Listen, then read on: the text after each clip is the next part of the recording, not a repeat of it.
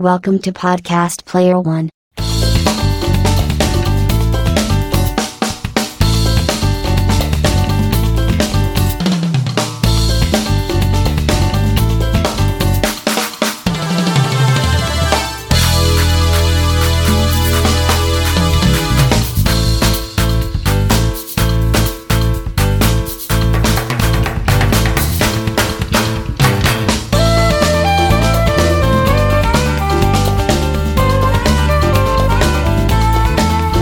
Saludos y bienvenidos a este undécimo episodio de Podcast Player One.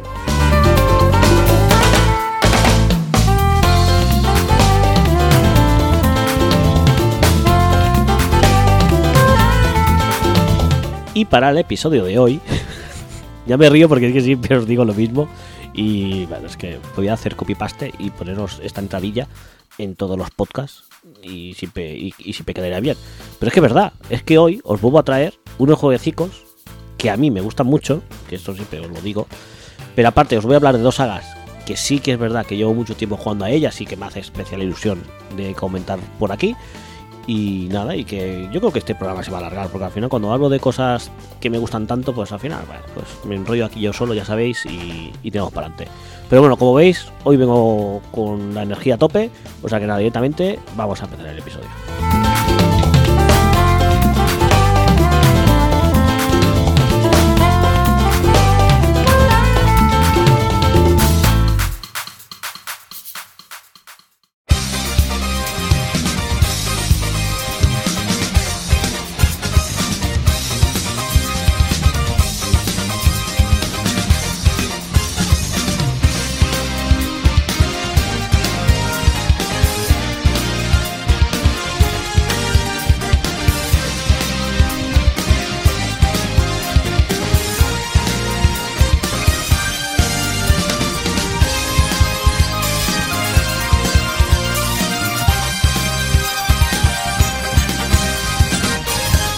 Para empezar el podcast de hoy, primero de todo, recordaros que podéis contactar con el programa mediante mail eh, con podcastplayerone.gmail.com Podéis contactar también mediante Instagram con arroba podcastplayerone, ese está guay. Y sobre todo recomendaría que os pasarais por el Telegram en el canal de Podcast Player One, que se titula así.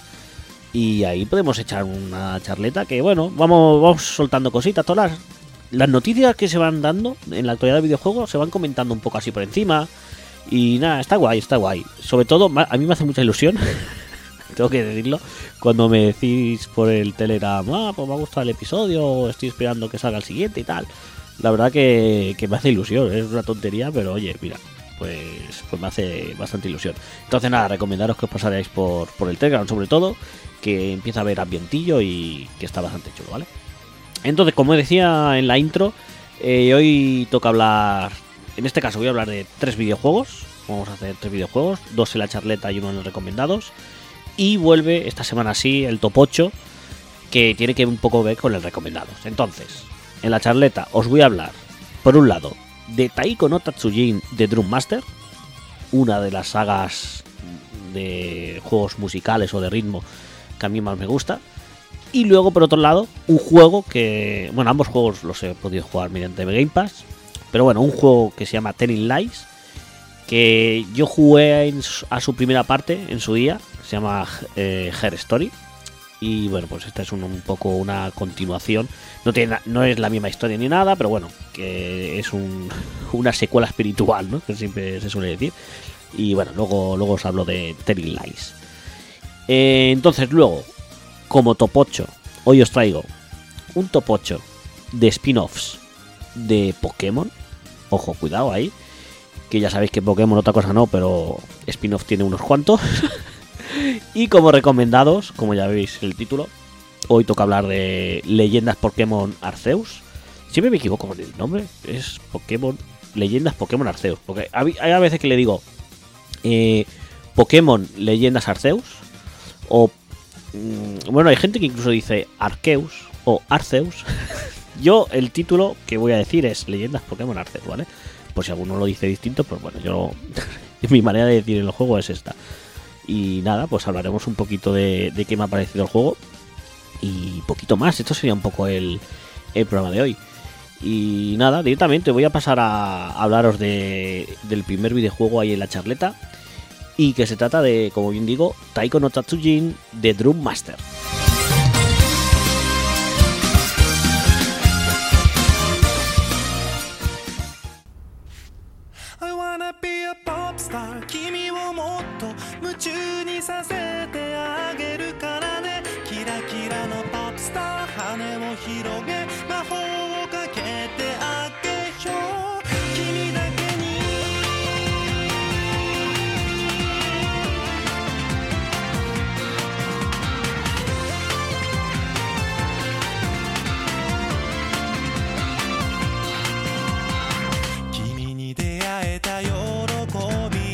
Pues llevo 11 programas, 11 episodios. Y la verdad, no sé si he comentado muchas veces que a mí la, los juegos musicales, yo supongo que sí que lo he dicho varias veces.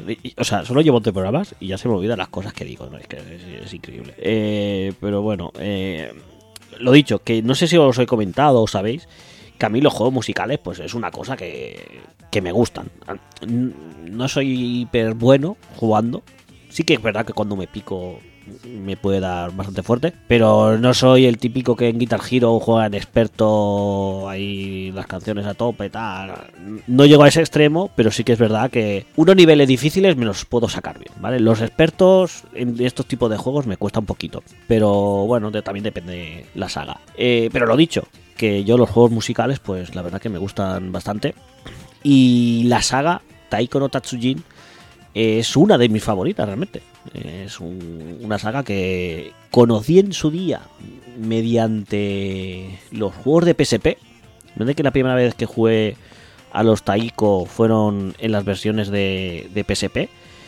Y a partir de ahí, pues bueno, siempre que he podido jugar a, a un Taiko, pues lo acabé jugando. Luego me, me, me a las versiones de PlayStation 2, luego incluso alguna versión de, de ese que ha salido. Eh, no sé, he ido jugando a, muchos juegos de la saga, la verdad. Siempre que he tenido la oportunidad, pues, pues le he dado.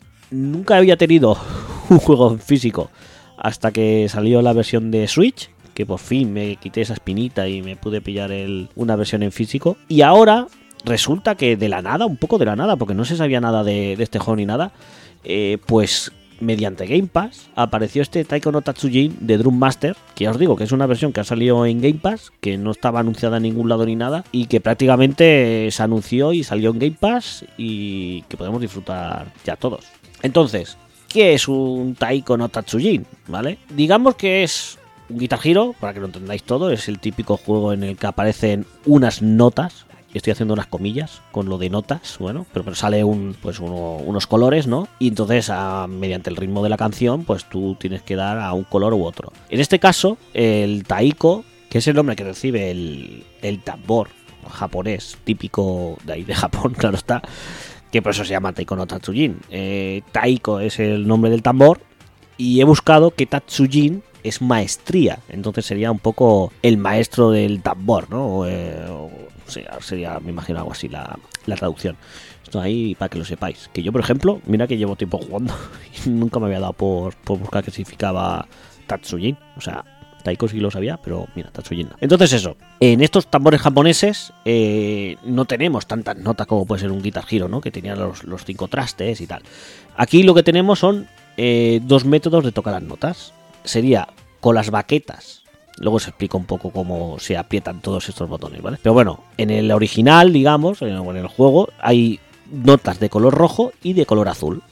Las de color rojo hacen referencia a tocar con la baqueta en el centro del tambor y las notas de color azul hace referencia a tocar en el exterior del tambor, ¿no? Sería un sonido un poco más agudo y en el centro pues sería un poco el, típico ruido de, de tambor. Entonces, mediante estas dos cosas es un juego totalmente de ritmo. Aquí no hay notas como puede ser un Guitar Hero, que sí que hay escalas y tal. Aquí no, aquí vamos marcando el ritmo. Sería un poco la vertiente de la batería de, de un Guitar Hero, ¿no? Y entonces lo que hace es que, que al solo ser dos notas, el juego es un poquito más accesible, creo yo, a, a la gente.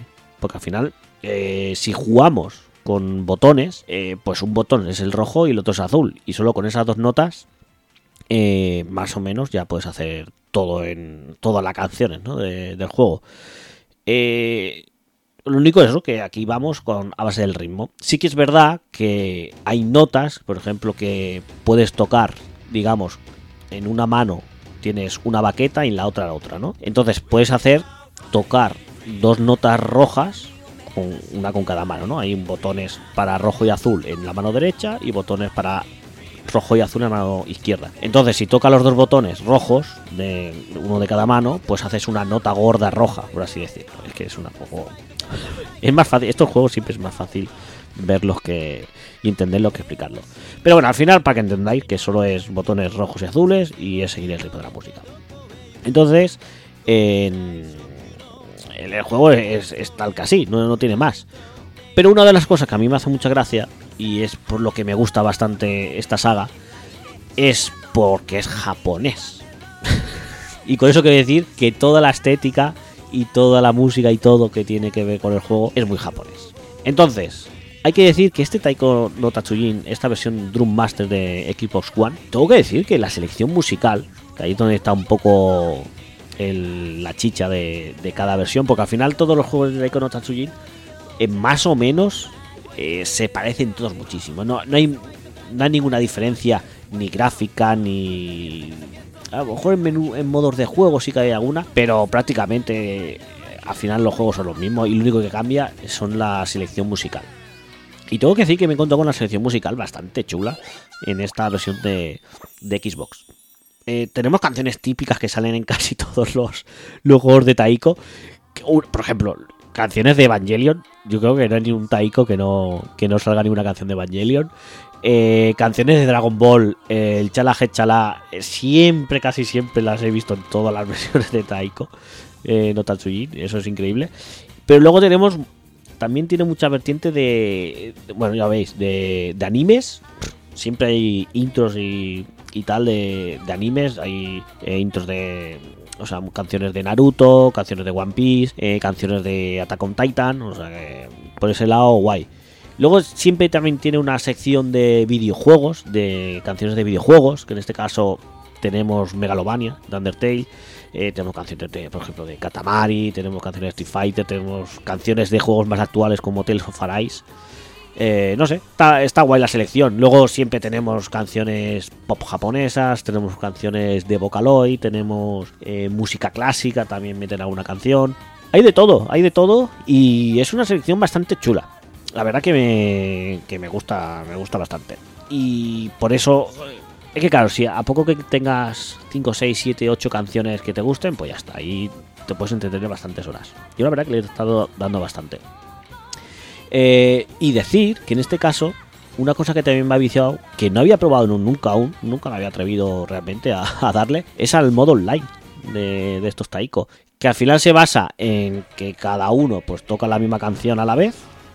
Tú ves al, competidor, también lo ves en, en juego. Y al final, pues eso, no tiene muchos secretos, os podéis imaginar. Pues cada uno toca y el que hace más puntos gana. y aquí realmente me he encontrado que la el nivel es bastante alto porque mayor mayormente nadie falla una nota. Lo único que sí que tiene es que las notas pueden ser dadas perfectamente al ritmo o bueno lo típico que te pueden dar bien un excelente o un mal no pues aquí la diferencia en, en el online es la gente que hace siempre excelentes o que aunque le des bien no es un excelente, sino es un, casi, ¿no? Que es- en muchos juegos sale como así. Y bueno, eh, al final siempre las partidas se deciden por quién ha hecho más excelentes, prácticamente. O sea, el nivel es bastante, bastante alto en el juego. Pero aún así me, me- me ha picado, me ha picado y le he echado bastante al, al online. Y es que uno de los alicientes de jugar online es que esto en otros Taiko no, no funcionaba así. Aunque sí que hay accesorios y tal. Y es que aquí te dan dando puntos y entonces hay una tienda dentro del juego que con esos puntos, con esas monedas, lo que puedes hacer pues es comprar cosméticos para para los taikos que son, bueno, están hay unos hay unas mascotas, ¿no? La típica mascota de, de los taiko no Tatsujin, que son unos tambores. Creo que uno se llamaba Don. ¿no? Ahora no me acuerdo de los nombres de los tambores, pero bueno, diría que uno se llamaba Don y tal. Es el típico tambor que sale en todas las portadas de estos juegos. Y pues los puedes ponerles trajes, poder, eh, les puedes poner eh, mascotas, tal. Bueno, eh, puedes hacer mil historias. Y luego lo típico también para online, que puedes poner las frases, puedes comprar, no sé, el típico banner donde va la frase, ¿no? Y tal. Bueno, ya os podéis imaginar. En muchos juegos de Call of Duty Warzone y todo esto tienen este típico, este tipo de, de compras. Y bueno, pues en, en este Taiko pues han hecho un poco lo mismo. Eh, aquí lo que he hecho en falta es que en otras versiones eh, la gracia de este juego sobre todo es jugar con, con un tambor. Venden tambor, tamborcillos, ¿no? Eso, periféricos, que ya sabéis que el típico de juegos de musicales es tener el periférico, ¿no? Pues si teníamos la guitarra en Guitar Hero, teníamos la mesa de DJ en DJ Hero, tenemos la batería en Rock Band, no sé, siempre hemos tenido muchos artilugios de este tipo. Y aquí pues tenemos también nuestro tambor, nuestro taiko, que yo diría que en Xbox no he visto que que estuviera en, por ejemplo, en Switch sí que vendían el juego con, con el tambor directamente. Yo en su día tenía el tambor de Wii, que en Wii también le di bastante fuerte y con eso le metía bastante caña a, los juegos de, de Wii, de, de Taiko. Y bueno, se podía jugar así. En, en Switch sí que es verdad en la versión de Switch también podemos jugar con, con los Joy-Con, dándole golpes al aire. Que yo la verdad que no lo he probado, directamente prefiero jugar eh, con botones, que era como cuando jugaba en, en PSP. Yo me acostumbré, ya os digo, que empecé a jugar a esta saga en PSP y jugaba con, con los botones. Y pues jugaba así, ya está, y me he acostumbrado. Y juego bastante bien. Eh, sí que es verdad que cuando jugaba en Wii con el tambor es, es más disfrutable, pero la verdad que se juega bastante bien con botones. Luego ya si quieres hacer hiperpuntuaciones, pues sí que es verdad que tienes que que a lo mejor con un tambor lo, lo sale mejor. Que seguramente aparte eso, que habréis visto, porque esta, este juego también tiene un arcade. En Japón hay bastantes arcades, es bastante famoso los arcades de los Taiko. Si vais a YouTube, eh, ponéis Taiko arcade, vais a flipar, la gente como se flipa y, y lo vive. Y nada, yo la verdad eso, que a mí me ha molado. eh, al final el juego se basa en repetir las canciones y hacer mejor puntuación. Sí que es verdad que faltaría a lo mejor un poco un modo historia, un modo, un modo campaña, ¿no?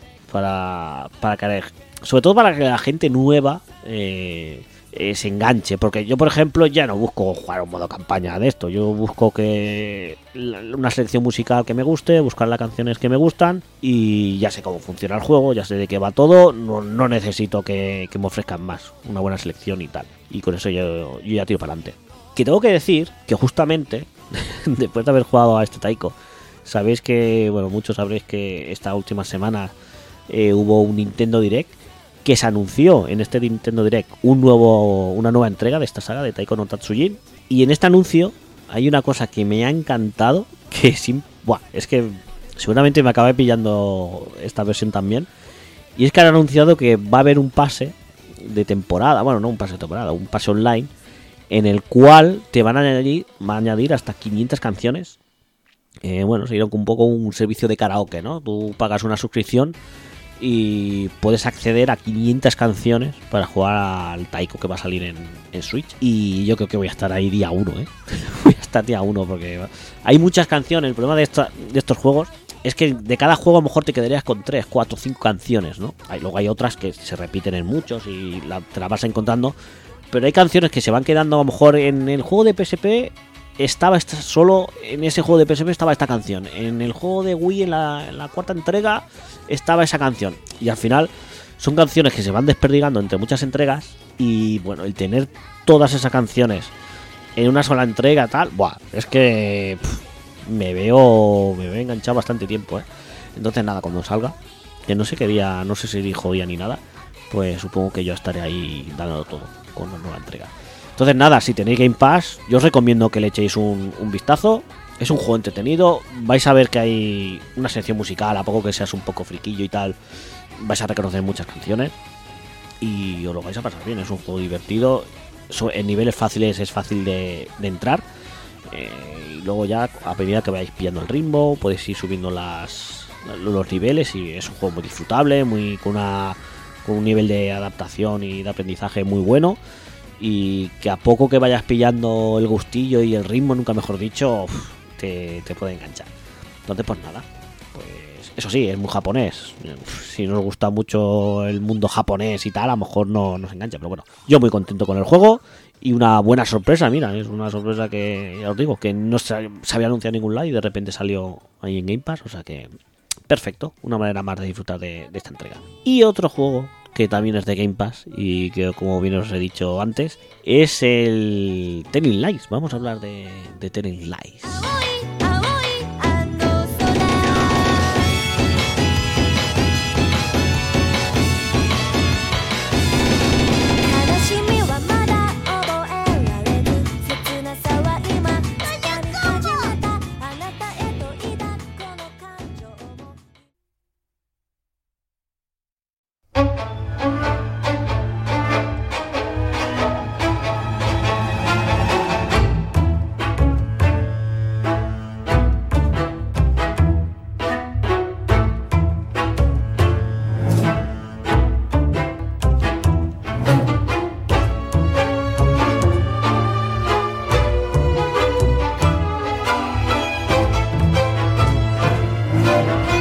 Pues otro jueguecito que, que es bastante curioso. Este también es bastante. Podría haberlo traído. He estado dudando si traerlo como recomendados. Porque ya sé que en recomendados me gusta traer juegos que tienen alguna mecánica, alguna cosita especial diferente a, otros juegos. Y este es un juego, Telling Lies, que, que aporta bastantes novedades y es bastante diferente a, a la gran mayoría de juegos. Y creo que eso lo hace un poquito especial. Pero bueno, como no le he dado muy fuerte, muy fuerte, muy fuerte, y en verdad, si trajera una recomendado sería su primera parte, entre comillas, primera parte, porque no, no es tal que así. Pero bueno, Telling Lies. Eh, tengo que decir que este juego, Telling Lies, es un videojuego que su creador es Sam Barlow, que como bien digo, había hecho un juego también cuando... Porque Sam Barlow había hecho, entre otras cosas, había estado implicado en en, un par de Silent Hills, en los últimos, en el Shattered Memories y no me acuerdo cómo se llama el otro, Silent Hill Shattered Memories y bueno, no me acuerdo. Y después de, de pasar por los Silent Hill decidió hacerse eh, independiente y fue cuando sacó Her Story. Que Her Story mm, no voy a comentar nada porque al final es prácticamente el mismo tipo de juego que Telling Lies, pero bueno, como es el, juego al que he jugado ha sido ahora ha sido Telling Lies, pues voy a hablar de él, ¿vale? Entonces, ¿qué es Telling Lies? Porque es curioso, es curioso el tema. Que por cierto, voy a intentar no hacer muchos spoilers, porque esto es muy fácil de hacer spoilers. Entonces, la parte que de historia, que digamos que es la parte importante del juego, porque el juego sobre todo es historia, eh, voy a intentar omitirla. Entonces, bueno, voy a decir lo que puedo decir. es que es un juego que sobre todo se basa en la investigación y el suspense. Pero ¿cómo vamos a investigar en este juego? Si veis imágenes y buscáis un poco vídeos del juego, vais a ver que lo que vais a encontrar son vídeos de actores eh, pues hablando y ya está. Al final lo que vais a ver es una persona hablando delante de la cámara y haciendo un poco el día a día y teniendo unas conversaciones, ¿no? Entonces este juego lo que se basa, al igual que en su primera entrega, es que tenemos una base de datos de vídeos, los cuales nosotros podemos acceder libremente, entre comillas, casi casi libremente, eh, a todos esos vídeos. Nosotros tenemos una base de datos y lo único que tenemos que hacer es acceder al vídeo y verlo. Y mediante la visualización de todos los vídeos que hay ahí, tenemos que montarnos nuestra historia. Pero bueno, dicho así, pues al final es, bueno, pues me veo una película y ya está. No es así. El tema es que esa base de datos, tú para acceder a esos vídeos, tú tienes que marcar una palabra clave. Tú, por ejemplo, eh, entras a. Tú tienes lo que se ve del juego, el. el, el- no me va a salir. Bueno, la pantalla de juego, lo que ves, el hub de- de- del juego, eh, digamos que es un escritorio de un ordenador. Tú cuando entras al juego, pues ves un, un- un ordenador y tú puedes con el ratón, pues clicar en diferentes sitios y elegir diferentes cosas, ¿no? Tienes los iconos de un ordenador típico y tal. Entonces tienes la aplicación de esta base de datos, la cual, como bien digo, tú cuando accedes a esa base de datos, para acceder a los vídeos, tú tienes que marcar una palabra clave. Entonces, por ejemplo, tú pones eh, coche, por poner una palabra, y entonces te sale cinco vídeos de toda esa base de datos que durante ese vídeo se dice la palabra coche. Pero ¿qué pasa? Que realmente a lo mejor no solo hay cinco vídeos, a lo mejor hay 15 vídeos en la que se habla de la palabra coche. Entonces tienes que ir afinando las palabras e ir ligando cosas eh, mediante las palabras, e ir buscando vídeos y vídeos y desbloquear, no desbloquear, sino encontrarlos, porque los vídeos los tienes ahí, pero no sabes cómo acceder a ellos, no sabes qué palabras tienes que meter para, para acceder. Ya os digo, lo único que tienes que hacer es meter una palabra y te aparecen los cinco primeros resultados, puedes acceder a esos cinco primeros vídeos donde se pronuncia esa palabra durante el vídeo. Eh, entonces, claro, si por ejemplo dices amor, que es la primera palabra que, que sale directamente en el juego, cuando tú abres el ordenador, la primera palabra era amor, ¿no? Entonces, claro, a lo mejor vídeos de amor te pone. Hay 50, pero tú solo puedes ver 5. Entonces tienes que ir afinando mediante lo, tú lo que ves en esos 5 vídeos. A partir de ahí te van surgiendo otras palabras y te van surgiendo y una manera, ¿no? Y dices, bueno, voy a investigar por esta persona, ¿no? O puedes buscar un lugar, puedes buscar una persona, puedes buscar una palabra. Y a medida que vas viendo vídeos, te vas haciendo, te vas montando tu, tu película. En este caso, eh, respecto a Her Story, lo que sí que cambia es que aquí lo que nos encontramos son vídeos de conversaciones entre dos locutores, por ejemplo, ¿no? Entonces tú lo que ves es el vídeo de un lado de la conversación, ¿vale? Que esto es un poco más complicado. Pero tú, por ejemplo, ves a una persona contestando a preguntas, pero tú no ves la pregunta, tú no escuchas la pregunta. Entonces tienes que conseguir, mediante visionar otra vez otro vídeo, eh, saber cuáles son las preguntas, porque tú por un lado puedes encontrar un vídeo, eso, respondiendo preguntas, pero tú no sabes cuáles son las preguntas que le han hecho. Entonces la gracia es un poco buscar cuál es el vídeo en el cual se junta con ese para hacer pregunta y respuesta y montarte tú un poco la película que ha sucedido ahí.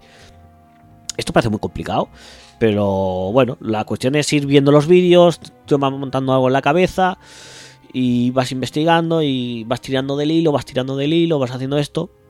Hasta el final, pues eso, completar un poco... Al final acabas llegando a vídeos, ¿no? Donde te explican ya la trama final. Y la verdad que es bastante... Se va generando solo, o sea, no es que de repente, porque tú puedes ver vídeos que son importantes, pero a lo mejor no te das cuenta la, la, la importancia que tiene ese vídeo hasta que luego lo consigues ligar con otro. No sé, es bastante interesante. Sí que es verdad que a mí, por ejemplo, me gustó más, digamos, la primera parte, eh, Her Story, que este Telling Lies. Eh, Story es exactamente lo mismo, tienes un ordenador, estás delante de un ordenador, tú puedes poner palabras clave, vas encontrando vídeos, pero en este caso los vídeos eh, son declaraciones de la policía, ante la policía. Eh, hay una mujer en la cual tú ves el vídeo, tanto preguntas como respuesta, los típicos vídeos de una declaración delante de la policía en una sala y tal, tú lo que ves son eso. Entonces es más directo porque no tienes que relacionar vídeos unos con otros, que también puedes hacer porque está a lo mejor una declaración fragmentada en diferentes partes, pero no, yo creo que es bastante más sencillo de, de entender o de entrar en este en, en Her Story que en Telling Lies, porque al principio Telling Lies te puede te puede hacer un lío bastante bastante gordo. Pero nada, en cuanto pillas el ritmo y tal y vas enlazando vídeos unos con otros y vas entendiendo qué está pasando en la trama, es mucho más fácil y mucho más bueno, y vas, y vas tirando y, vas haciendo, vas haciendo, vas buscando palabras, vas relacionando una cosa con otra y ya digo, es tirar del hilo y acabar descubriendo un poco qué ha pasado con, con esa trama. Está bastante guay, a mí me gusta mucho. Eh, bueno, me ha gustado bastante.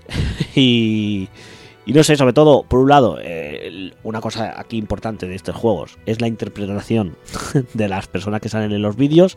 En este, en este caso hay sobre todo, bueno, hay cuatro actores y los cuatro, pues perfecto. O sea, muy bien.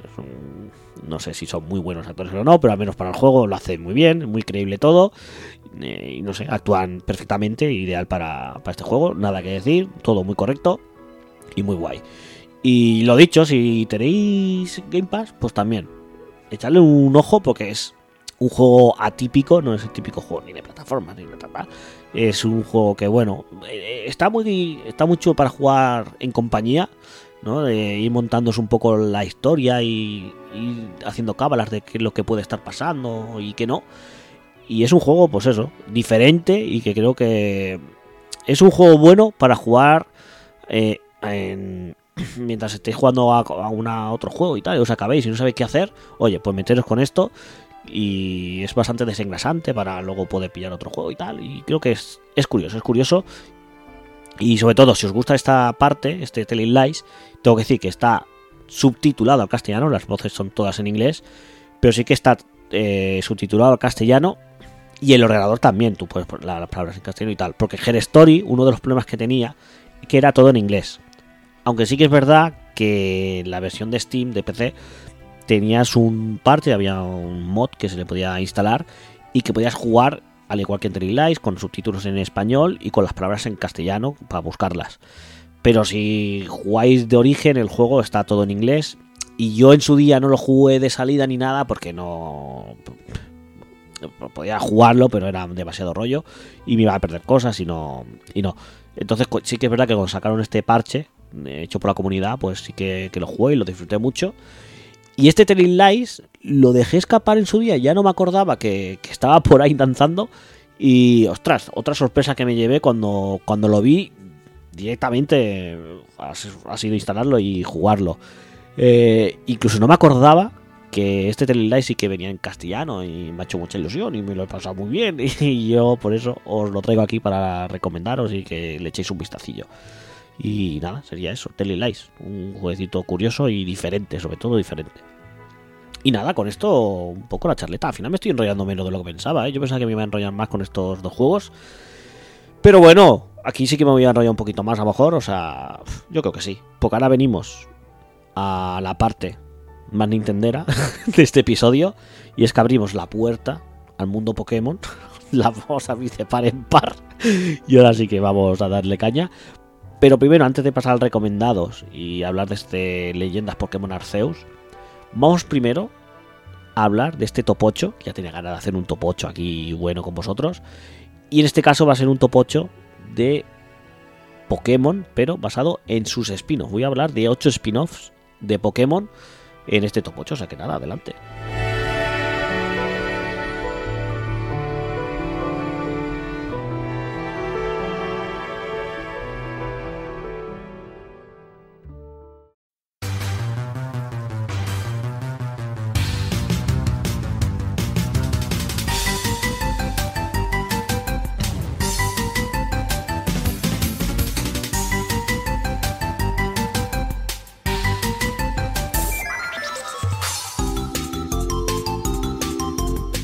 Pues haciendo este top 8, ostras, me he quedado flipando con todos los spin-offs que tiene Pokémon. ¿eh?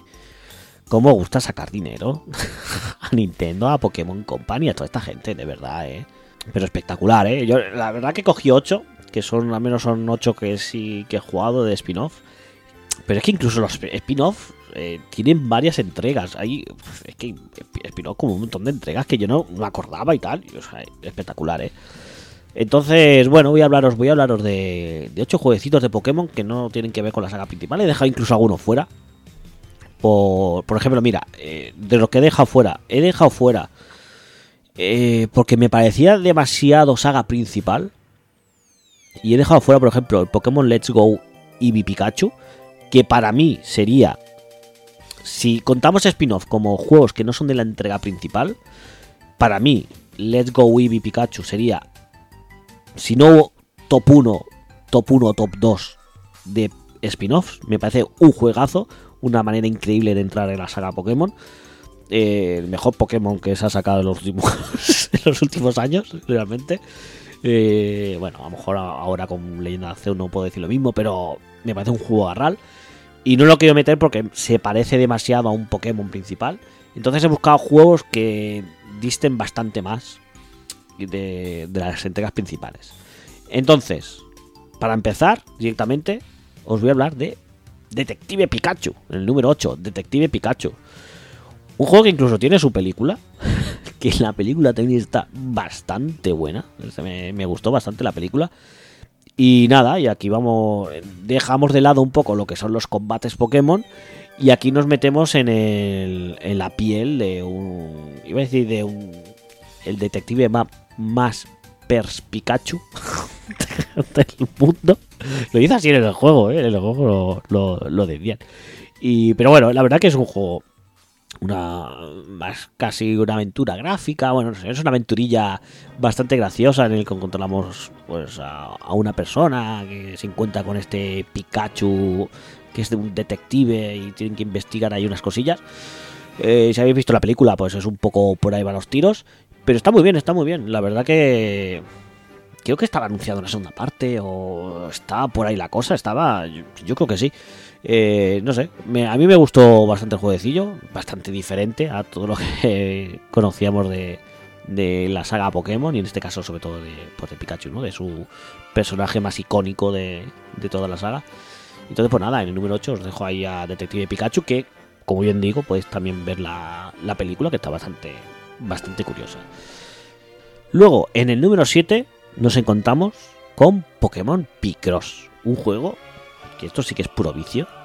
Que en verdad ya, si te gustan los Picross, que son estos juegos de puzzle, eh, en el cual tienes una cuadrícula, es un poco el- los sudokus modernos, ¿no? Más, más modernillos, que es lo típico, tienes una cuadrícula y en cada extremo de la cuadrícula pues te sale un número en cada lado, en la parte de arriba o la parte de la izquierda, y entonces te, ese número indica las casillas que hay que colorear en esa columna o en esa fila. Entonces si tienes nueve casillas y te dice que pintes nueve, pues sabes que esas nueve están pintadas. Si te pone 8, pues tienes- sabes que una de esas nueve casillas eh, está en blanco y las otras pues, están pintadas. Y así, mediante la conjunción de las filas y las columnas, pues tienes que ir jugueteando para, para ir pintando una casilla o no pintarla. Entonces, cuando acabas esa cuadrícula, pues aparece una imagen. Y en este caso, pues son imágenes basadas en, la saga Pokémon. El juego en sí no tiene ningún mérito Pokémon ahí en medio, sino que es que Picross está muy monón. Toda la saga- todos los juegos de Picross son bastante vicio. Y pues encima le pones ahí unos Pokémones, pues qué mejor. O sea, la verdad que mucho vicio. Eh, salió en 3DS la versión esta eh, que era, era gratuita. Que sí que tenías que pagar para desbloquear ciertas cosas y tal. Pero bueno, que estaba muy chula. Era, curioso. Al final puzzles de Pokémon hay, hay varios, el de Game Boy Color y tal, bueno, hay bastantes juegos tema puzzle, pero bueno, a mí el que me hizo gracia y en su día también le eché bastante vicio fue a este Pokémon Picross para Nintendo 3DS. Luego, en el número 6 hay una saga que ya no tiene tanto sentido como por aquel entonces, pero que cuando salió, eh, la verdad que estuvo bastante chulo. Y os hablo de los Pokémon Stadium. Y es que cuando salió Pokémon Stadium, pues claro, nosotros estábamos jugando a los juegos, por ejemplo, de Game Boy, y estábamos viendo la serie y estábamos viendo los combates ahí tomolones y tal, pero claro, tú luego te ponías a jugar en la Game Boy y veías un sprite que como mucho se vibraba o se movía arriba y abajo, izquierda a derecha, y ya está. Y entonces lo que te hacía Pokémon Stadium, en este caso para Nintendo 64, era poder trasladar esos combates en un entorno 3D y disfrutar ahí de batallas en, los estadios Pokémon con, con locutores y todo, ahí con viendo todos los combates con, con movimientos, con bien- viendo ahí si hace hidrobomba y que explota todo. Muy bien, muy molón. La verdad que era muy espectacular por aquella época, ver los modelados 3D de los Pokémon y ver ahí cómo combatían, estaba muy chulo. Y claro, a día de hoy ya no tiene tanto sentido porque realmente los combates, pues ya lo, en los propios juegos de la saga principal ya, ya se ven un poco así. Entonces ya no tiene ese sentido. Pero sí que es verdad que en aquel momento, eh, Pokémon tanto Stadium como Stadium 2, la verdad que molaban, molaban mucho. Molaban mucho ver ahí y ver los combates. Muy bien, muy bien.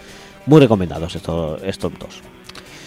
Luego, en el número 5, una cosa bastante curiosa también, que la gente yo creo que ha olvidado y que está incluso ha sido para Switch también, ¿eh?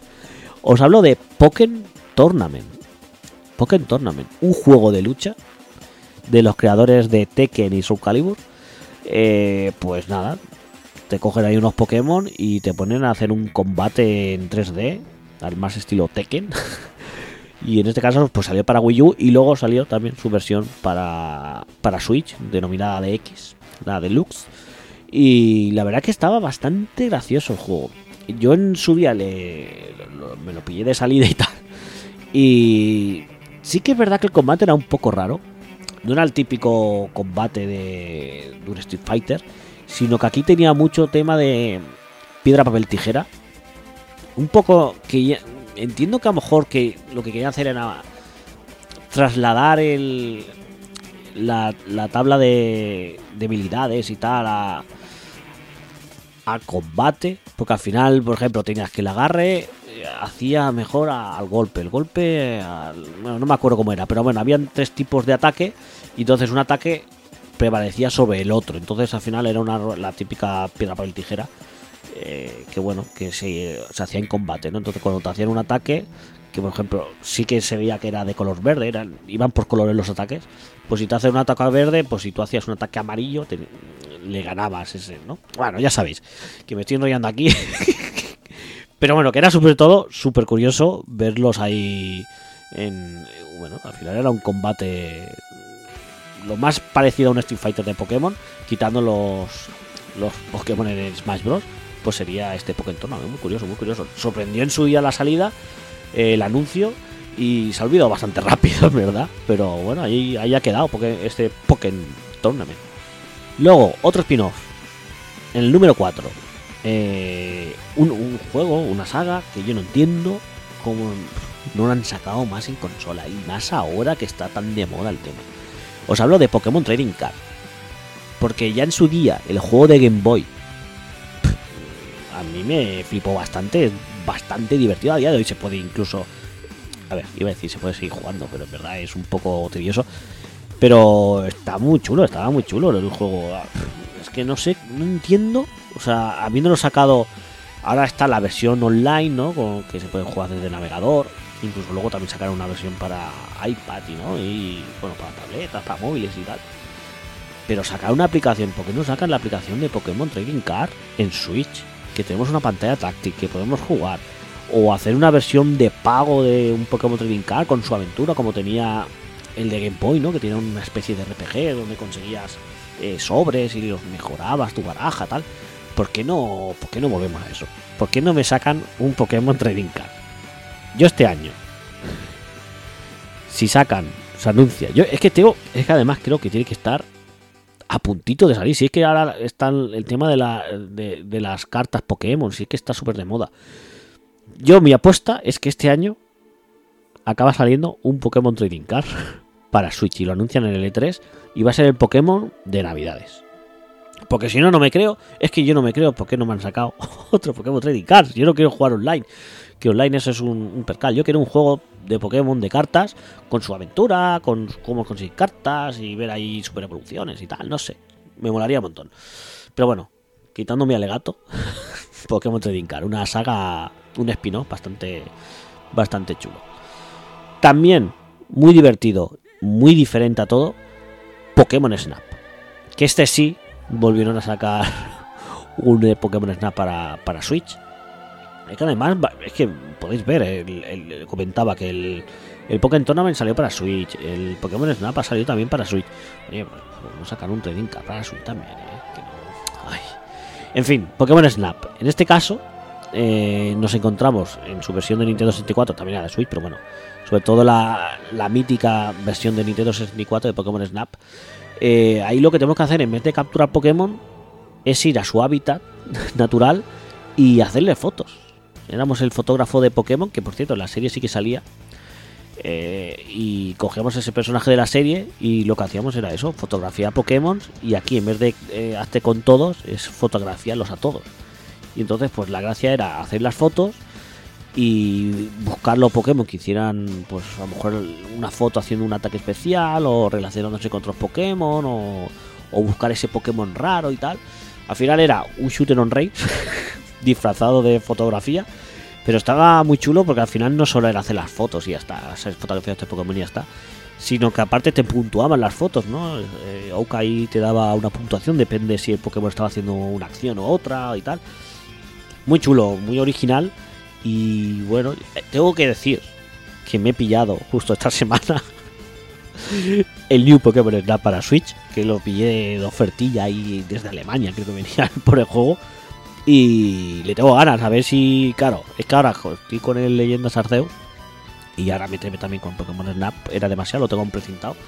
Pero le tengo ganas, le tengo ganas de meterle vicio porque sí que es verdad que el Nintendo 64 era un poquito corto en contenido. Y en cambio creo que este Pokémon New Snap, New Pokémon Snap, perdón, para Switch, creo que es bastante más largo de lo que debería. Sí, parece que está bastante alargado. Pero bueno, un spin-off. Este, estos dos Pokémon Snap bastante curiosos y bastante divertidos. En el número 2 os traigo un juego que este sí que le he echado horas. En todas las versiones. He jugado piratilla, en el original, de todas las maneras lo he jugado. Y os hablo de Pokémon Pinball. Un juegazo de Game Boy Color, en este caso. Un juegazo. También salió una versión para Game Boy Advance, que esa es la verdad que no la ha tocado casi nada, la versión de Game Boy Advance. Creo que la mítica mítica es la versión de, Game Boy Color. Y era un, pinball. En este caso eran dos pinballs, porque teníamos dos mesas. En la cual, mediante una mesa de pinball, pues teníamos que hacer eso, conseguir capturar a todos. Teníamos la opción de que iban apareciendo Pokémon por la mesa. eh, teníamos la opción de tirar. eh, claro, aquí lo típico era que la bola de pinball era una Pokéball. Y con esa Pokéball pues, podíamos capturar los Pokémon, podíamos viajar a diferentes zonas del mapa. Eh, cada mesa tenía sus Pokémon exclusivos. Las mesas eran distintas, la roja y la azul. Muy divertido. Aparte tenía la paranoia de que es el, uno de estos cartuchos de Game Boy Color que tenían vibración. Que era el típico cartucho que sobresalía por arriba, que tenías para meter la pila. Y que vibraba, vibraba la, la consola. No sé, una pasada, una pasada. es- no sé, es un.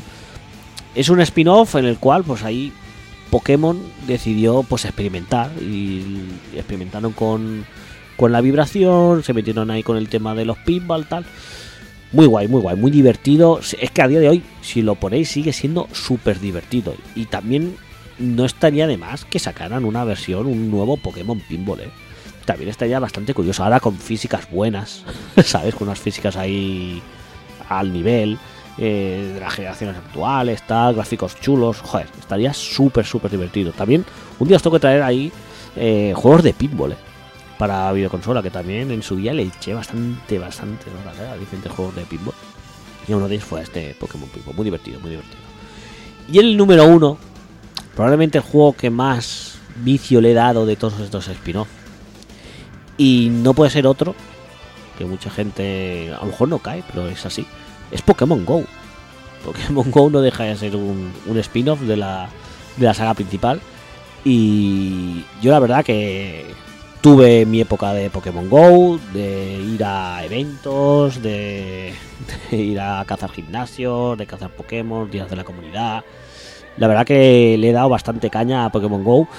Tengo que decir que mi meta fue siempre conseguir los 151 primeros primer Pokémon y el día que conseguí a Mewtwo dije pues hasta aquí ha llegado el juego y sí que tiré a lo mejor un, un par de mesecillos más y tal pero mi, mi, mi meta fue en su día conseguir los 151 eh, principales Pokémon eh, bueno los primeros Pokémon y ahí me quedé una vez que conseguí a Mewtwo y tal ya me, me queda gustísimo y ya perdí un poco la comba.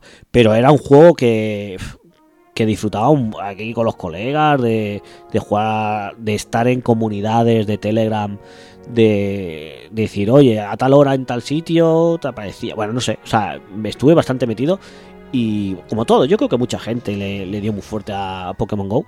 Y buenos tiempos, buenos tiempos, buenos, joder, buenos paseos me metí con el Pokémon Go, eh, de ir con el móvil todo el día para arriba y para abajo con el juego. La verdad que fue un, bombazo para todo el mundo. Fue un verano bastante intenso eh, con, con el Pokémon Go.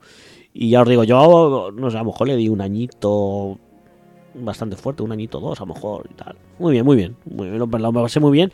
Y claro, todo un acierto, un juego para móviles de Pokémon con este... La verdad que marcó un antes y un después en, en Pokémon. La verdad que muy... Yo no, no- no esperaba que fuera tan, tan hardcore el tema con Pokémon Go y la verdad que un día tendríamos que hablar de, toda la experiencia Pokémon Go, ¿eh? porque fue bastante heavy. Y nada, esto sería un poco los spin-offs de, de Pokémon. Podemos hacer repaso, porque tenemos en el número 8 Detective Pikachu, número 7 para Pokémon Picross, número 6 para Pokémon Stadium, número 5 para Pokémon Tournament, número 4 para Pokémon Trading Card, número 3 para Pokémon Snap, número 2 para Pokémon Pinball y número 1 Pokémon Go. Eh, jugarlos a todos si queréis. que están todos muy molones, la verdad que son muy divertidos. A mí que me gusta bastante Pokémon, ya veis.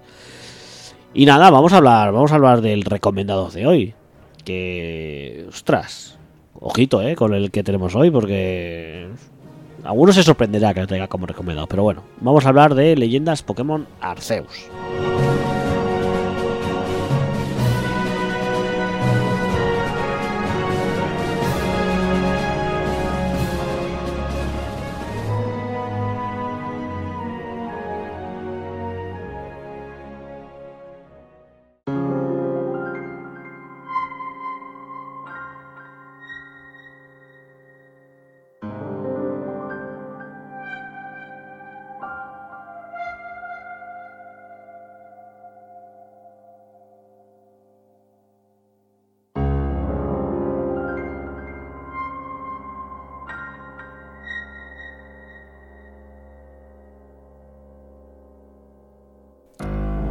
Pues eso, eh, Pokémon... No, ¿ves? Ya lo estoy diciendo mal otra vez. Leyendas Pokémon Arceus. En este caso, antes de empezar, a ver, ya habéis visto que os quería poner un poco en situación sobre mm, eh, mi experiencia en el mundo Pokémon, ¿no? Explicaros un poco co- que, cómo he vivido yo, ¿no? La saga Pokémon. Eh, pero va a ser algo bastante rápido porque no quiero enrollarme. Ya habéis visto que eh, Pokémon, como habéis visto en el top 8, pues son juegos a los que he jugado eh, durante muchos años. Eh, soy un, un poké, un, ¿cómo sería? Un Pokémoníaco, ¿no? soy de aquellos niños que le pilló perfectamente por edad la salida de Pokémon rojo y azul y que los disfruto muchísimo, que veía la serie de televisión, que coleccionaba los cromos, lo típico de esa época, ¿no? Entonces, durante los años, pues he ido jugando a diferentes juegos de Pokémon, de la saga, me haciendo un poco en la saga principal. Eh, algunos los jugaba de salida, eh, algunos me los he ido saltando, pero bueno, luego al final también hay videojuegos que me había saltado que los he vuelto a jugar. Juegos de la saga principal que a lo mejor no he jugado. Pero bueno, siempre está ahí Pokémon, ¿no? Siempre, quieras que no, pues un Pokémon pues siempre estaba por ahí cerca y siempre jugaba pues eso, ¿no? Si no jugaba un spin-off de Pokémon, pues jugabas a uno de la saga principal, eh, a lo mejor coincidía y te entraba ganas de jugar a, a un juego principal de salida, pues mira, pues te lo jugabas, bueno, y así he ido tirando, ¿no? Y es una saga que, bueno, pues siempre me ha ido, me ha ido gustando y tal, iba haciendo con ella. Eh, de las últimas tochas fue con Pokémon X y. Recuerdo que se le eché muchísimas horas, lo disfruté muchísimo, con los colegas, tal. La verdad que le metí bastante fuerte. Pero a partir de Pokémon X Y empezó un poco mi declive con la saga. Que yo en verdad no lo he querido aceptar. Y es que, o sea, aún viendo que los juegos, por ejemplo, a mí Sol y Luna no me gustó. Me gustó muy poco, no me gustó directamente. eh, Pokémon Espada y Escudo me parecen los peores Pokémon que he jugado. Literalmente. No me gustan nada, absolutamente nada. Pokémon Espada y Escudo, es increíble. Pero es que aún y así, por ejemplo, Pokémon Espada y Escudo, yo me pillé en su día el Espada cuando salió. eh, le metí 5, 6, 7, 10 horas. Y lo dejé, al final lo acabé vendiendo. Al tiempo me arrepentí, me pillé el escudo para cambiar un poco. Otras 5 o 10 horas tal y lo volví a dejar y al final, mira, los he vendido y tal. Pero no quería aceptar que Pokémon no me estaba gustando. Y el tema es, que yo creo que le pasa a mucha gente, es que cuesta aceptar que una saga a la que tienes tanto cariño y tanta devoción y al final pues son muchos recuerdos, al final eh, Pokémon para mucha gente pues es la infancia, ¿no? Esos recuerdos de infancia, esa nostalgia. Y a mí lo que me, me ha pasado estas, estos últimos años, que aun sabiendo que los juegos no eran lo que podían llegar a ser, que se ha tachado siempre de que Pokémon es una saga muy continuista, y yo creo que sí que es verdad, que ha sido bastante continuista, aunque en muchas entregas han ido metiendo novedades y tal. eh, nos hemos encontrado al final con la misma tónica en muchos juegos. Y claro, si llevas desde Pokémon rojo y azul jugando año tras año a diferentes juegos de Pokémon y tal, al final te acabas cansando. Entiendo que para gente de- eh, de 15, 20 años no estén cansadas de la saga, porque no han podido cansarse, porque no han jugado a tantos juegos. Pero los que estamos ahí desde día 1 prácticamente, ostras, pues se nota, se nota un poco el, la, la dejadez, podría decir casi, prácticamente, de, de, de Pokémon. Entonces eso, cuesta, cuesta pasar página, cuesta pasar página y no lo quieres aceptar. Pero sí que es verdad que yo ya, con Pokémon Espada y Escudo, el batacazo que me llevé fue bastante gordo. Y ya luego incluso Pokémon Diamante y Perla, estos nuevos que sacaron para, para Switch, ahí sí que vi que hubo un cambio en la tónica general de la gente al hablar de estos juegos. Y es que había bastante gente que estaba decepcionada y que lo decía públicamente y que se quejaban de que no podía ser, que este juego eh, sea así, que faltan cosas, que el juego es demasiado fácil, que el trabajo ha sido bastante pobre, etcétera, etcétera, etcétera. Entonces, con leyendas Pokémon Arceus, no auguraban nada. O sea, venía cabreado ya desde hace varios años, porque Pokémon Sol y Luna salió hace varios años. Y desde entonces mm, mi nivel de Pokémoníaco ha ido bajando en, en caída libre. Que yo no lo he querido aceptar, en verdad. Yo no lo he querido aceptar el, el, el, el ese, ¿no? El, el que no me está gustando los Pokémon. Es difícil aceptar que algo que siempre te ha gustado te ha dejado de gustar. Porque parece que pases página y que olvides esos recuerdos y la nostalgia, lo que comentaba antes, vamos.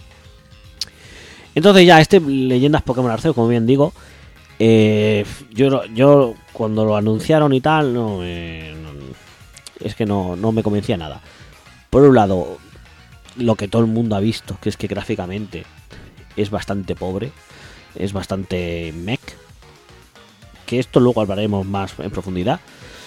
Y luego, por, otro lado, tampoco me gustaba mucho el, el contexto histórico del juego, que ya habéis visto, ya sabréis que parece un juego de, no sé, de los años 1800 y tal, ¿no? Bastante antiguo, ¿no?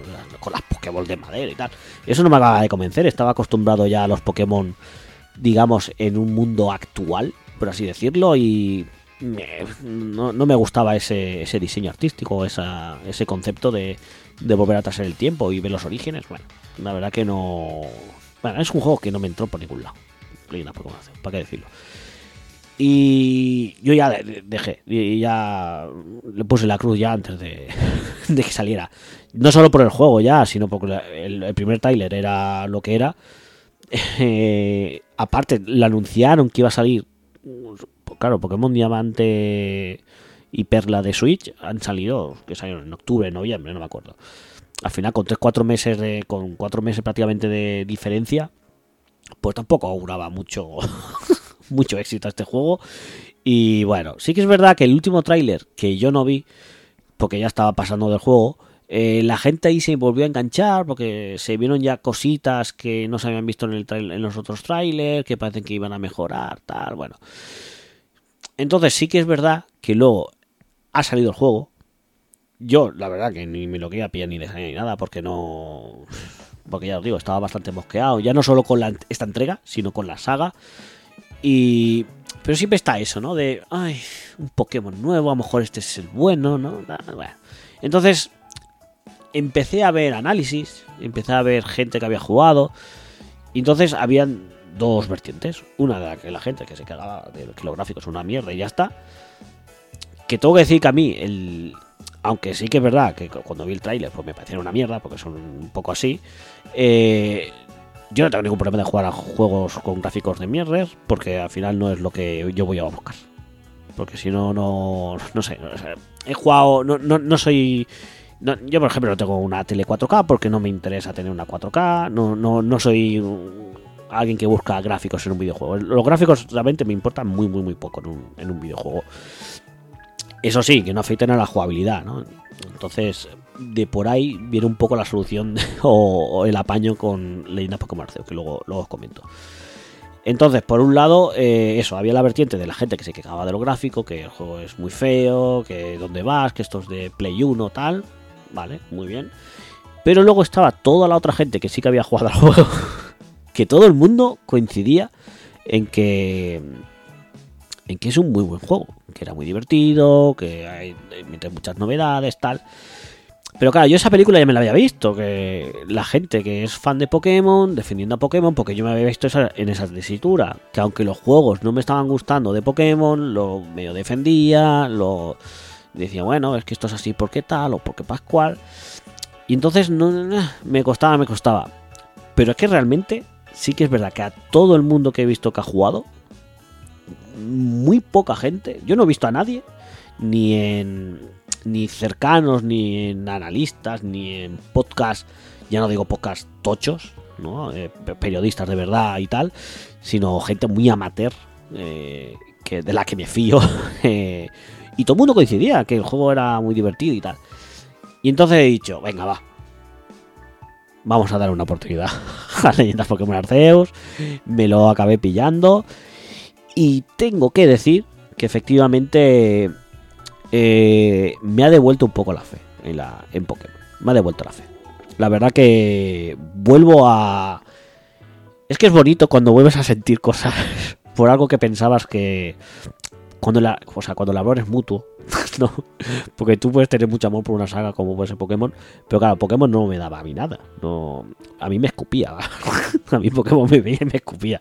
Y ahora en verdad, pues me ha dado cariño. Y este juego me parece que, que por fin eh, me ha mirado a los ojos y me ha dicho, oye, aquí estoy, soy Pokémon y vengo a, a ofrecerte un buen juego. Y por fin eh, he podido volver a disfrutar de un juego Pokémon, no de la saga principal, pero prácticamente. La verdad que espero que muchas de las cosas que de los que voy a hablar hoy puedan eh, aparecer luego ya en, en entregas de la saga principal eh, o que al menos muchas cositas de aquí vuelvan a, aparecer en otros juegos. Entonces con esta introducción, para que veáis que, que yo era de esos que antes de que saliera el juego ya se estaba quejando, ya no solo de este, sino de- desde hace tiempo ya sí que es verdad que he ido en caída y este juego me ha, me ha devuelto un poco la fe y es por eso que os lo quiero recomendar. El recomendado de hoy es por eso, porque ha conseguido este juego devolverme la fe en la saga Pokémon. Y creo que eso es bastante para recomendar, ¿vale? Sería el, el gimmick que tiene este juego, es el, el de recuperar la fe en Pokémon, ¿vale? Entonces, bueno, sí que es verdad que la historia, eh, ya os digo que en este juego, eh, voy a empezar un poco por la historia para, que, para situarnos, ¿eh? Que creo que es importante para dar contexto a, todo lo demás del juego. Eh, lo dicho, eh, aquí, como yo no comentaba, estamos en los inicios, ¿no? En los orígenes de, Pokémon. Eh, entonces nos encontramos que aparecemos, muy típico, ¿no? A lo mejor Link también le había pasado, que aparecemos en como en la playa y nos encuentra ahí el, profesor Lavander, que también vaya personaje, el profesor Lavander. Ojo, cuidado. Eh, entonces nos encuentra ahí que dicen que hemos aparecido de una grieta que se ha abierto en el cielo y que hemos caído del cielo. Bueno, unas historias un poco raras. Entonces a partir de aquí empieza un tutorial que sí que había leído en muchos sitios. Que el tutorial, que el, principio del juego, las dos primeras horas que eran muy tediosas, que tal. No sé, yo, yo puedo haber jugado otro juego porque además empecé el juego. eh, no quise empezarlo el día que me llegó eh, porque como decían que el juego, que las dos primeras horas era una caca, que no sé qué, que costaba. Y dije, bueno, pues mira, en vez de empezarlo ahora a la noche, que me tengo que ir a dormir en breve, tal, no sé qué, pues bueno, mira, me lo empiezo mañana por la tarde con tranquilidad, que tengo tiempo, así puedo echarle las horas. Y la verdad que tampoco me pareció un tutorial tan, tan, tan, tan pesado. Eh, no sé, me parece un tutorial típico de cualquier otro juego. O sea, sí que es verdad que a lo mejor las primeras dos horas no tienes esa super libertad total que te da luego el juego, pero bueno, es que tampoco estás ahí, no sé, no es tan grave como podéis haber leído en, en otros medios o en otros podcasts y tal, o leído o escuchado, no sé. Entonces el tema es ese, que tal y como aparece, pues bueno, te empiezan a enseñar las mecánicas del juego en cuanto a la captura de, de los Pokémon, porque aquí, sobre todo, eh, se deja un poco de lado el combate, se, esconde un poquillo y da más prioridad a lo que son las capturas de Pokémon. Porque el concepto de este juego es que tenemos que completar la primera Pokédex eh, que se creó. Vamos a ser los creadores de la primera Pokédex. Porque nos encontramos en un mundo en el que los Pokémon y los humanos aún no viven en, en comunidad. Cada uno pues va por su lado, ¿no? Los humanos, digamos que están en sus ciudades, bueno, en sus pueblos. En este caso estaremos en Villa Jubileo.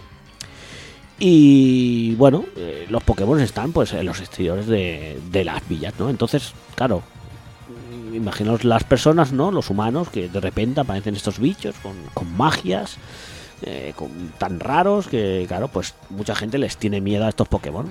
Entonces, claro, llegamos nosotros, que bueno, somos unos expertos creadores Pokémon, claro, ahí se habla de que, por ejemplo, un día una persona capturó un Pokémon, claro, llegas ahí y empiezas ahí a capturar 50 Pokémon, pim pam, pim pam, claro, la gente flipa contigo, ¿no? Entonces eso da, da motivo a que te empiecen a dar pues misiones, ¿no? Y de empezar ahí un poco la, la aventura. Eh, sobre todo lo que harán es que nos van a presentar a- al equipo Galaxia, que digamos que es una especie de organización militar, ¿no? Que gestiona un poco la, la comunidad. Y a, a partir de ahí, pues vamos a ir teniendo misiones y vamos a ir viajando por la región de Hisui. Hisui, sí, Hisui. Que no sé, lo- siempre lo he visto, pero nunca lo he dicho en voz alta. Hisui, claro. Y entonces, pues nada, no iremos yendo por, por el mundo de Hisui, por la región de Hisui. Y bueno, iremos ganando confianza con el equipo Galaxia. Y bueno, tenemos que ir capturando Pokémon. Y será un poco esa la historia. El tema es que por un lado tenemos la historia de historia, ¿no? por así decirlo, en el cual hay unas cosas que pasan y tenemos que ir solucionándolas. Y luego tenemos otro objetivo que es el de completar la Pokédex. Eh, aquí en este, claro, eh, por un lado tenemos, eh, eh, claro, hay un final de juego, digamos, que es la versión de la historia, y otro final que es el interesante, que es el de la Pokédex, ¿no? Que al final vamos a eso. Tenemos la misión, sobre todo final, es la de completar esa Pokédex, que ahora veremos cómo lo, cómo lo vamos a hacer. Entonces, como bien os decía, para todas estas misiones y cazar Pokémon y tal, lo que tenemos que hacer es irnos al mundo. Tenemos que ir a la región de Hisui. Y aquí viene un poco la, la novedad ¿no? principal del juego, y es que nos encontramos ante un juego de. Que, bueno, que no deja de ser un mundo abierto. Me recuerda mucho a mundos abiertos como pueden ser los de. de Monster Hunter, por tener esas. esos mapas. eh, bueno, lo- los antiguos, claro, porque ahora. Bueno, el de Swing no me acuerdo, pero bueno, el, el Wall sí que es verdad que era todo un mapa, pero los antiguos sí que, que tenían varias regiones el, el mapa y podías ir de una a otra. Aquí tenemos un poco lo mismo. Estamos en Villa Jubileo y podemos acceder a diferentes zonas eh, de mundo abierto que son bastante son bastante grandes. Cada zona son muy grandes en verdad. Cada zona. Y lo típico, pues cada zona pues tiene su un poco su hábitat, tiene ahí sus Pokémon típicos de cada de cada zona. Y a medida que avancemos en la historia, pues se nos abrirán nuevas zonas a las que acceder y encontrar diferentes Pokémon nuevos con los que capturar, luchar, etcétera, etcétera, etcétera. Aquí es donde viene un poco la polémica con estos mundos abiertos. Y es que sí que de primeras, cuando... También es verdad que cuando tú ves una imagen estática del juego, un, fotograma, da bastante pena. Es así. Eh, sobre todo, es súper... Que yo, yo flipo. Porque hay un árbol. Eh, eh, los, los, las zonas, los mapeados son un poco... Parece que están vacíos, pero tienes muchas cosas que hacer, que luego os voy a comentar.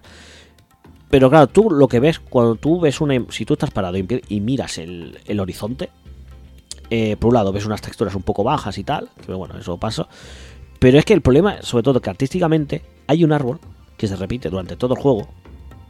Yo no sé si hay dos o tres variedades de árbol, pero hay uno que que destaca sobre todo, sobre todo lo que ves, que es un árbol de verde oscuro, asqueroso, con unas texturas de mierda, que, que queda feísimo. Estoy yo seguro, o sea, estoy 100% seguro que ese árbol en una actualización lo van a cambiar. Porque es que ves un pegote, ese árbol, que tan solo es cambiar el sprite de ese árbol por otro. Y ya está. Y, y solucionas bastante lo feo que queda el, el, el- panorama de, de todas las zonas. Es que no sé.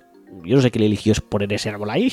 Pero claro, es que el problema es que ese árbol se repite miles de veces en el mapa. Y eh, es que os digo que hay dos o tres árboles y ese se ve tanto y tan mal y tan feo es que, claro, al final ves un... No hay bosques, porque la verdad que no hay tanta densidad de, vegetación. Pero, cuando ves 4 o 5 de esos juntados, me digo, madre mía. Entonces sí que es verdad que... Es que además, mira, ahora estaba mirando aquí en el guion. Tengo aquí, bueno, para apuntar, ¿no? Eh, mapas interconectados, zonas abiertas muy grandes. Y el siguiente punto es el árbol que da todo el asco. Ese es mi guion, ¿eh? El árbol que da todo el asco, macho. Es que sí. Pero bueno, aparte del árbol que da todo el asco y tal, eh, sí que es verdad que aunque visualmente el juego es bastante pobre, por un lado, artísticamente no está tan mal. Hay momentos en el que son bonitos ver el paisaje, cuando sobre todo cuando no está ese árbol de por medio. Eh, está bastante chulo. Y luego aparte, eh, que es la estabilidad del juego, que, que no rasca. Que es que eso lo agradezco, porque, joder, es que técnicamente, aunque la calidad no sea buena, sí que es efectivo y ese es muy estable. Que eso lo agradezco. Yo me ostras, me acuerdo de jugar a Pokémon de la 3DS y juega en 3D a la batalla, que iba a dos frames. Sí que es verdad que, por ejemplo, los pájaros, eh, cuando estás de lejos, van a un frame o dos. O sea, es a la arriba, a la abajo. a la arriba, a la abajo. Pero bueno, eso lo pasas porque, mira, lo ves de lejos y, bueno, pues, da igual. No, no, no. Al principio molesta, pero luego ya, lo dicho, eh, pasas. A ver, si sois unos putillas gráficas que os gusta, solo vais a los juegos por el 4K y tal, no vais a poder jugar a esto. Pero si no, oye, es si lo si no os molesta, perfecto, no hay ningún problema. Entonces eso, muy muy a considerar eso, el tema que es eh, super efectista en cuanto a, rendimiento, que por cierto, las cargas son increíbles porque yo ahora estoy acostumbrado a jugar en la Xbox Series S, que tiene las cargas rápidas, ¿no? Que tiene pues va con el SSD y, y la, la carga del juego va súper rápido. Y en este Pokémon las cargas no tienen nada que envidiar a, a, la- a la Xbox, ¿eh? Eh, Cuando haces un viaje rápido de una zona a otra, es, no sé, son dos segundos, pim pam, y apareces. O sea, sí que hay un fundido negro, el típico, mm, el monigote este de carga, pero es súper, súper, súper rápido. Me ha, me ha flipado. Luego sí que verdad que en Villa, Villa Jubileo sí que empiezas a ver las cargas más, pero nada, o sea, las cargas típicas que hemos vivido durante mil años en, en los videojuegos son esas cargas típicas que ahora sí que se aprecian más porque hemos dado ese pasito adelante en cuanto a las cargas. Pero en los mundos abiertos y tal, que puedes ir de un campamento a otro, increíble, ¿eh? O sea, súper bien, súper rápido, súper agradable el, el viaje rápido y súper carga bien. O sea, muy bien en ese aspecto. Técnicamente, o sea, lo que esconde detrás de lo visual está bastante conseguido el juego. Entonces, eso, ¿qué hacemos en el mundo abierto? ¿Qué podemos hacer? Pues por un lado, sobre todo, lo que vamos, vamos a hacer es el tema de cazar Pokémon. Claro está. Entonces tenemos ahí a los Pokémon que están ahí por el mundo libre, por el mundo abierto, y nos encontramos los Pokémon un poco como... Ya nos encontrábamos en la zona, nunca me acuerdo cómo se llamaba, la zona central de Pokémon Espada y Escudo. Eso es lo que me gustó del juego. Eh, pero bueno, os, recordáis que, estaban los Pokémon ahí pululando. O por ejemplo en el Let's Go Eevee, Pikachu, eh, que también veíamos a los Pokémon en, en, en vivo, ¿no? ¿no? No hacían esas apariciones sorpresa. Eh, entonces, bueno, pues vamos a ver ahí a, a los Pokémon ahí danzar por, por el mundo y podemos acercarnos a ellos de diferentes maneras, que esto también es bastante curioso. Por un lado, podemos directamente capturarlos, intentar capturarlos, directamente tirar la Pokéball. Podemos hacer ahí un, poco de sigilo, ¿no? Tenemos en- que es muy cutre porque al final, eh, sobre todo se basa en agacharte, esconderte la hierba alta y tirar la pelotita, ¿no? Y entonces, bueno, pues si está justo de espalda, si le das desde la espalda y no te ha visto, no te ha detectado, tienes más opciones de capturarlo, ¿no? Bueno, pues eso sería un método. Eh, o directamente, en vez de tirar la Pokéball vacía, se la podemos tirar llena y directamente eh, empezar una pelea con, con, con un Pokémon, con un Pokémon de nuestro equipo y intentar luchar contra el otro y podemos ir a directamente a debilitarlo, o sea, matarlo o intentar hacer una captura, ¿no? Debilitarlo, dejarle un poco de vida para lo típico, ¿no? Tirar la Pokéball y capturarlo, ¿no? Debi- un poco debilitados, pues es más fácil la, captura. podemos acercarnos de diferentes maneras, ya veis. Eh, aparte, también tenemos diferentes ítems y objetos que nos van a ayudar para, para estas cosas de la captura. Y bueno, eh, sería un poco eso. La gracia de todo esto de la captura de los Pokémon y tal, porque al final lo que queremos hacer es capturar los Pokémon para completar la Pokédex. Pues bien, aquí la Pokédex no solo se, se, actualiza o se completa cazando al Pokémon de turno. ¿no? En, en las otras entregas, pues cuando tú cazabas X Pokémon, se apuntaba a la Pokédex, te salía toda la información del Pokémon y para adelante. Aquí hay que añadir más cosas. Aquí no solo basta con capturar al Pikachu y ya tienes toda la entrada en la Pokédex de Pikachu, sino que tendremos que realizar diferentes acciones eh, con Pikachu. Y es que dentro de la Pokédex eh, vamos a, bueno, dentro del apartado, por ejemplo, en este caso de Pikachu, como bien decía, veremos que tenemos diferentes misiones de cada Pokémon. Y en este caso tenemos que conseguir eh, 10 puntos eh, para completar esa entrada a la Pokédex. ¿Y cómo se consiguen? Por ejemplo, capturando un, un Pikachu consigues X puntos. Capturando 3, X puntos. Capturando 5, X puntos. Así puedes conseguir puntos, ¿no? Pero luego también te puedes aparecer el ver a Pikachu utilizar Impact Trueno, X puntos. Eh, capturar eh, Pikachu eh, despistado, X puntos. Eh, no sé, hay diferentes misiones de, por cada Pokémon. Eh, capturar un Pikachu de noche, capturar un Pikachu de no sé qué. Y entonces, con todas esas misiones, al final, si logras tener, eh, subir el nivel de esa entrada hasta el 10, pues se actualiza y ya te sale la, la entrada completa. Y así tendrías que hacerlo con todos los Pokémon que hay. Puede parecer súper hardcore y súper de esto, pero realmente es bastante sencillo completar entradas de la Pokédex.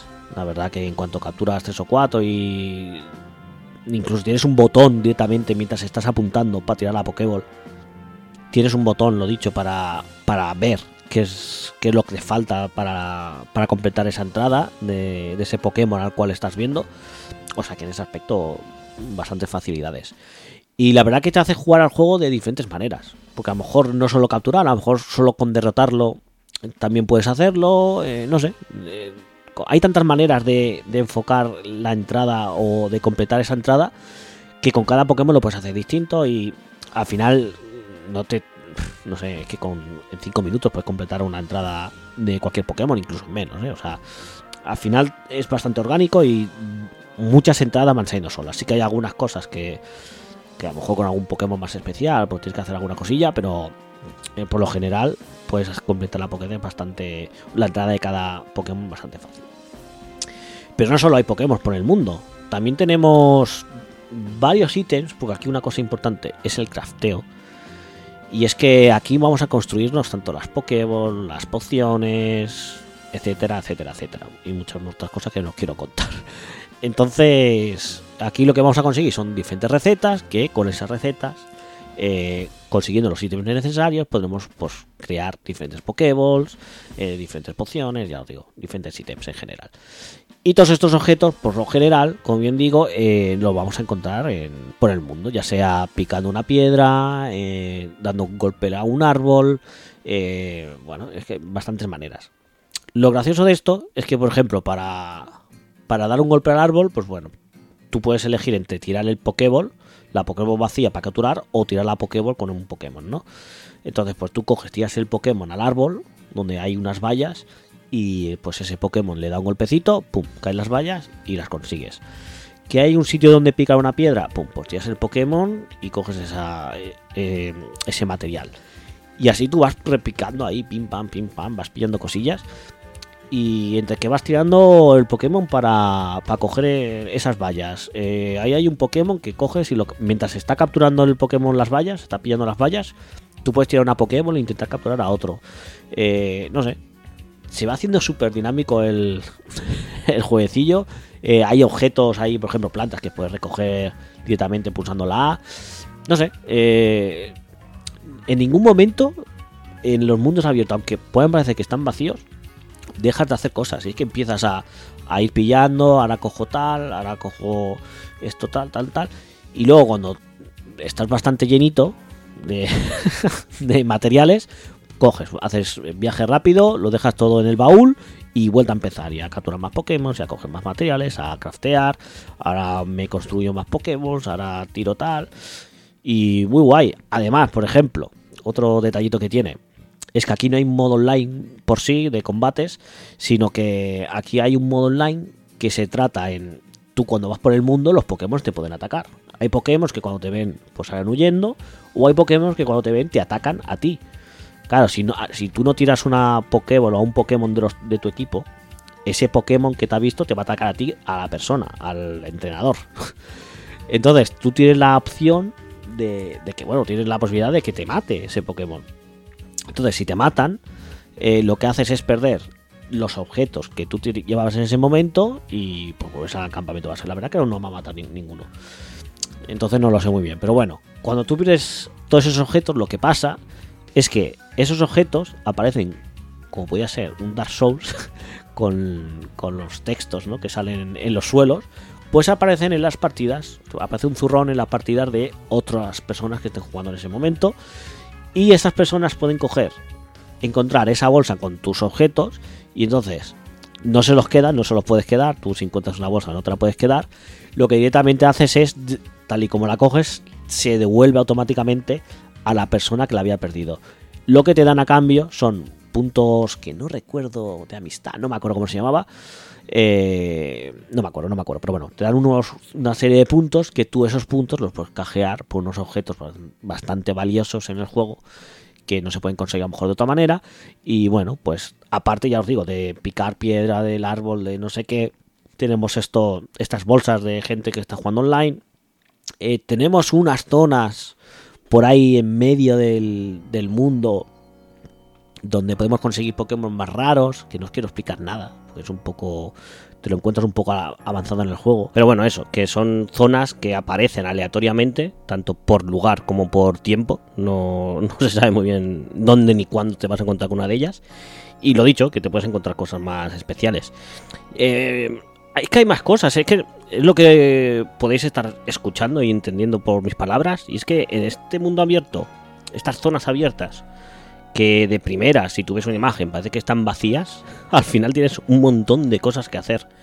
Porque bueno, no os he explicado que también hay, aparte de las misiones principales de la historia para avanzar, eh, pues también los aldeanos y los NPCs también nos pueden ir dando mm, misiones secundarias que bueno, también pueden transcurrir en, en estas zonas. Eh, hay una especie, ya os digo, estoy intentando hacer este este análisis, este, este recomendados, sin hacer muchos spoilers, porque es un poco lo que me ha pasado a mí, que ya, como bien os he dicho, yo es un juego que no estaba esperando su salida y no estuve muy atento a los trailers ni, ni a las explicaciones de mecánicas y nada. Y muchas de las cosas que no os estoy contando, pues eso, a mí me han pillado de sorpresa y me han dado una alegría, entonces por eso tampoco os quiero contar mucho en exceso, eh, ya que si vais a jugar, pues creo que es interesante que os la encontréis. Pero bueno, lo dicho, hay una especie de lo que sean los Colox en Breath of the Wild, que eran esos bichillos que nos encontrábamos aleatoriamente también. Bueno, no era aleatorio, o sea, estaban puestos a mano alrededor del mapa. Pues aquí es un poco lo mismo, ¿no? Hay ciento y pico objetos que no os diré que son ni, ni dónde ni por qué encontrarlos. Y también te lo puedes encontrar por, por las zonas. Hay un Pokémon en específico que tiene varias versiones que también podemos hacer toda la colección de ese, de ese Pokémon y que también nos lo vamos a encontrar alrededor de, de las diferentes zonas que, que abarcan todo, todo Hisui. Eh, no sé, es que al final lo que creo que entendáis con todo lo que os estoy explicando ahora es que una vez que estás en este mundo abierto, en estas zonas, son muchas las cosas que tienes que hacer. Son y variadas además. Entonces, el ciclo que formas en entrar a la zona, conseguir ciertas cosas, volver a, al, al, campamento, dejar los objetos, tal, eh, mirar la Poké de cómo ha avanzado, eh, ir al NPC a, acabar esa misión secundaria. No sé, vas, vas notando que hay una evolución y una evolución y una evolución y no paras y no paras y siempre vas evolucionando y siempre vas subiendo y vas mejorando y da gustito, da gustito la verdad. Eh, es divertido, es divertido. Desde el cazar Pokémon, es incluso cuando, cuando lo cazas a un Pokémon con la Pokéball, el, el efecto que sale de la pelota, ¿no? El típico ya sabéis que cuando intentáis cazar un Pokémon, el típico vibreo que tiene la Pokéball, eh, que hace esos tres movimientos y salen unas estrellitas, ¿no? Cuando lo capturas, pues aquí te sale como un fuego artificial de la, de la Pokéball. Es que incluso hasta eso es satisfactorio, ¿no? De, te da ese gustillo, el, el sonido que hace. Es, eh, no sé, es muy satisfactorio todo el juego y te hace, es, bueno, es el típico juego que te hace pasar las horas, que entras y, dices, bueno, voy a echar media horita. Y te puedes echar dos, tres horas haciendo este ciclo de ir, volver, eh, recoger cosas, volver, craftear, etcétera, etcétera. Y lo que no os he explicado es que hay muchas, muchas mecánicas eh, por debajo del juego, porque yo no os he explicado aún nada del tema del combate. Pues aquí el combate eh, se ha dejado un poco de lado, sí que es verdad que es menos importante que en otras entregas eh, principales de la saga sobre todo, pero hay, hay combate y hay cambios en el combate, hay cambios en el sistema de stats de los Pokémon, hay... Ahí no me quiero meter mucho porque sí que puede ser que se os, se os hinche la cabeza. Pero bueno, eh, por unos lados sí que es verdad que han simplificado todo el tema de, mejorar los IVs de los Pokémon y todo esto. La verdad que ahora puedes hacerte un Pokémon top, el que quieras, y subirlo a niveles máximos en todo eh, sin problema, eh, mediante objetos que también pues, puedes conseguir y castear y todo. Y bueno, eh, en ese sentido sí que es más, más sencillo. Aquí, como habéis entendido, no hay modo competitivo, no hay online de, de lucha. No sé si en un DLC pudieran meter algo de un sistema online con combates contra gente online, no sé. Po- Podría ser, ¿eh? Podría ser. Pero vamos, que clarísimamente no es la intención de, de este juego. Incluso ya porque de primeras veréis que el, el número de combates contra entrenadores es muchísimo más bajo. Realmente también por el contexto de la historia. Estamos hablando que estamos en una época en la que los humanos no tienen apenas relación con, con los Pokémon pues es difícil que hayan entrenadores Pokémon cuando realmente los humanos les tienen miedo a los Pokémon, ¿no? Sí que hay algunos personajes que tienen su Pokémon y hay alguna lucha con entrenadores. Y bueno, sí que es verdad que suelen pecar de lo que ya pegan muchos de estos juegos de Pokémon, que son que los combates contra entrenadores suelen ser bastante fáciles. Hay alguno que sí que es verdad que es un poco más complicado de combate, pero bueno, en general eh, los combates pues bueno, no, no, no creo que os supongan mucha mucha historia. Eh, pero dentro de los, propia- de los propios combates han añadido unas mecánicas que, que están curiosas, que se parecen. A mí me ha recordado muchísimo a lo que serían los Bravely Default, el sistema de combate de Bravely Default, eh, que teníamos el sistema Bravely y el, y el sistema Default, que era el de poder avanzar eh, turnos que te van a tocar o, guardártelos para siguientes turnos, ¿no? Aquí es una especie a eso, no llega a ser lo mismo.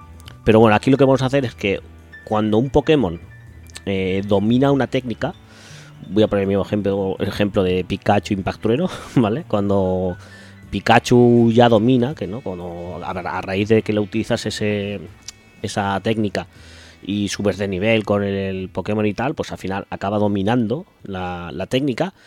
Y podemos hacer eh, ese Impact Trueno, podemos hacerlo de dos maneras. Bueno, en tres. Impact Trueno normal, pero podemos hacer el Impact Trueno al estilo rápido y el Impact Trueno al estilo fuerte. Eso implica que cuando tú haces un ataque rápido, eh, hace menos daño, pero tienes la opción o la posibilidad de que en la siguiente vez te vuelva a tocar a ti atacar. Eh, depende pues la velocidad o el Pokémon contrario. Bueno, en este, en este Pokémon han añadido un, un apartado en, la pantalla, en el hub, donde aparecen los turnos de quién le toca en cada momento, ¿no? El siguiente turno de qué Pokémon le tocaría atacar, ¿no? Entonces, pues si realizas un ataque rápido, pues puede ser que un, un ataque con estilo rápido, ¿vale? Porque está el ataque rápido, también está. Pero puedes hacer cualquier ataque dominado, lo puedes hacer en estilo rápido, pues puede ser que después te vuelva a tocar a ti porque, bueno, pues porque lo has hecho muy rápido y te, vuelva a tocar a ti. Y como es lógico, luego está el ataque de estilo fuerte, que pues ya lo contrario, haces más daño, pero tienes la opción de, de directamente acabar con el combate, porque aquí una de las cosas que tiene es que los combates duran menos, porque los ataques todos son más tochos, Eh, normalmente los acaban de uno o dos golpes todos los combates, sí que es verdad que eso lo han agilizado bastante. Entonces aquí lo que pasaría sería eso, que haces más daño, pero puede ser que después a ti te ataquen dos veces consecutivas. Entonces eso, pues es- está la, la técnica, la, la estrategia, ¿no? Esta de si tienes un Pokémon muy tocho y quieres arriesgarte a, a acabar rápido con el combate, pues bueno, pues intentar hacer un ataque fuerte, ver si te lo cargas de un toque, tal. Bueno, está, eh, son añadidos que le han metido que creo que se le puede dar un girito y, definirlo bien y pueden ser cosas que al final acaben en, la saga principal y, que se acepte tal y como son porque es eso es otro girito que le dan al combate que bueno en otros en otros Pokémon teníamos las mega evoluciones y etcétera y cosas de estas pues aquí bueno pues el, el girito que tiene el combate es este el de los estilos fuertes y débiles entonces pues bueno otro otro añadido aparte de lo que ya os digo que aquí por ejemplo los Pokémon también es que ves Es que tiene muchas cositas este Pokémon eh, lo que decía, que aparte de que puedes mejorarlo, los IVs y tal, que lo han simplificado bastante todo este tema. A nivel competitivo sí que es verdad que si hubiera, pues sería todo más fácil. Pero aparte tenemos que los Pokémon en este caso no evolucionan por sí. Mm, les tienes tú que autorizar la, e- la evolución. O sea, llega un momento cuando el Pokémon llega a cierto nivel eh, no evoluciona, pero te avisa, oye, este Pokémon puede evolucionar, ¿quieres que evolucione? Entonces, si, tú no entras al menú, ese Pokémon sigue en su estado y no evoluciona. A, a no ser que cojas, le des a aceptar, sí, evolucionar. Y entonces en ese momento comienza la evolución. Y aparte, los ataques de los Pokémon, eh, aquí no se olvidan de los ataques. Puedes volver a poner ataques que ya habían aprendido y bueno, eh, a mí me gusta eso de, de que tienes un ataque, un 2, 3, uff, este Pokémon aprendió tal y olvidó no sé qué, pues ya se olvida literalmente un poco y tenemos por los ataques que podemos reutilizarlos y recuperarlos y hacer un poco las builds un poco más, bueno, de cara a ciertos combates, pues reordenar los ataques de un Pokémon y, y volvérselos a poner, o sea que también está, está bastante chulo. No sé, ya veis, es que al final es un Pokémon que trae muchas novedades, muchas diferencias respecto a, a lo que ya conocíamos de la saga, a lo que teníamos ya habitual conocido. Y creo que es un paso hacia adelante, hacia, hacia la buena dirección realmente. Creo que son muchas las cosas que la saga principal de Pokémon eh, puede coger de aquí. Espero que lo hagan porque sí que muchos otros spin-offs, como decía antes, de el Pokémon Let's Go Eevee y Pikachu, también pusieron semillitas de ciertas cosas, ¿no? El tema de los Pokémon que se veían ya en el mapeado y tal. Habían ciertas cositas que parece que se están empezando ya a coger a día de hoy. Y creo que eso, que espero que, que vayan evolucionando estas mecánicas nuevas, estas cosillas. Y que lo vayamos viendo en próximos Pokémon, que se invierta más dinero sobre todo, que, den un pasito hacia adelante, que den un paso al frente y que no sé, gracias a este Pokémon leyenda, leyendas Pokémon Arceus, eh, atisbo un futuro, o me puedo, ahora sí me puedo imaginar un futuro con un juego de Pokémon que diga esto era lo que estábamos esperando desde tiempo, muchas novedades, un buen juego, divertido. No sé, eh, le tengo ganas, tengo ganas de, de ver qué pasa en un futuro y todo es gracias a este, a este juego que me ha devuelto un poquito la fe en, en la saga y, que era, yo lo veía difícil. Además, eh, es eso, ¿eh? con este que, que ya hace unos meses no le daba un duro y me ha sorprendido que, que justamente este sea el juego de Pokémon que me devuelva un poco la fe en la saga. O sea que es una sorpresa agradable que, que pasen estas cositas. Y desde aquí, como podéis entender, pues recomendaros que, le echéis un vistazo, no os dejéis guiar por, por las críticas que podáis leer, sobre todo es que lo que comentaba al principio, que al final la mayor parte de las críticas es de gente que ni siquiera juega al juego, que se deja llevar un poquito por el tema gráfico y tal, pero lejos del apartado gráfico y todo esto, y que de primeras puede parecer una producción no tan, eh, digamos, de tal nivel como debería ser, eh, al menos en cuanto a, a dinero que se ha metido y tal, yo creo que sí que es verdad que, que puede hacer eh, la, la empresa un, pequeño esfuerzo y, y tener mejores calidades al- en el producto final. Pero aparte de eso, mecánicamente y jugablemente es muy divertido. Y yo me quedo con eso y con todas las novedades que han metido. Y contento. Me dejo seguramente mil cosas que explicar, pero creo que estoy haciendo ya un análisis bastante extenso. Creo que ha quedado clara mi postura. Y creo que con esto vamos a, pasar a la despedida, porque al final, al final sí que va a ser un podcast largo, o sea que nada, vamos a, a pasar a la despedida.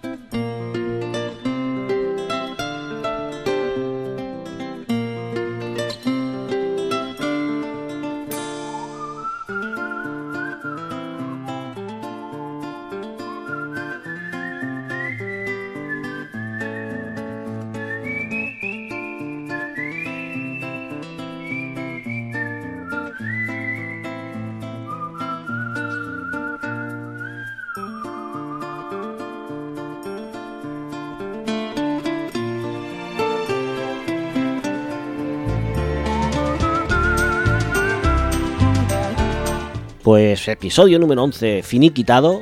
Agradeceros aquí a todos por haber llegado hasta aquí, a lo que, vaya- a lo que hayáis llegado. Y nada, eh, lo dicho, espero veros, y, bueno, veros no, porque no os veo yo de aquí, pero espero que me escuchéis en el siguiente episodio. Y nada, que nos vemos en 15 días, como siempre. O sea que nada, un saludo a todos y recordar, mucho vicio. Hasta el próximo episodio.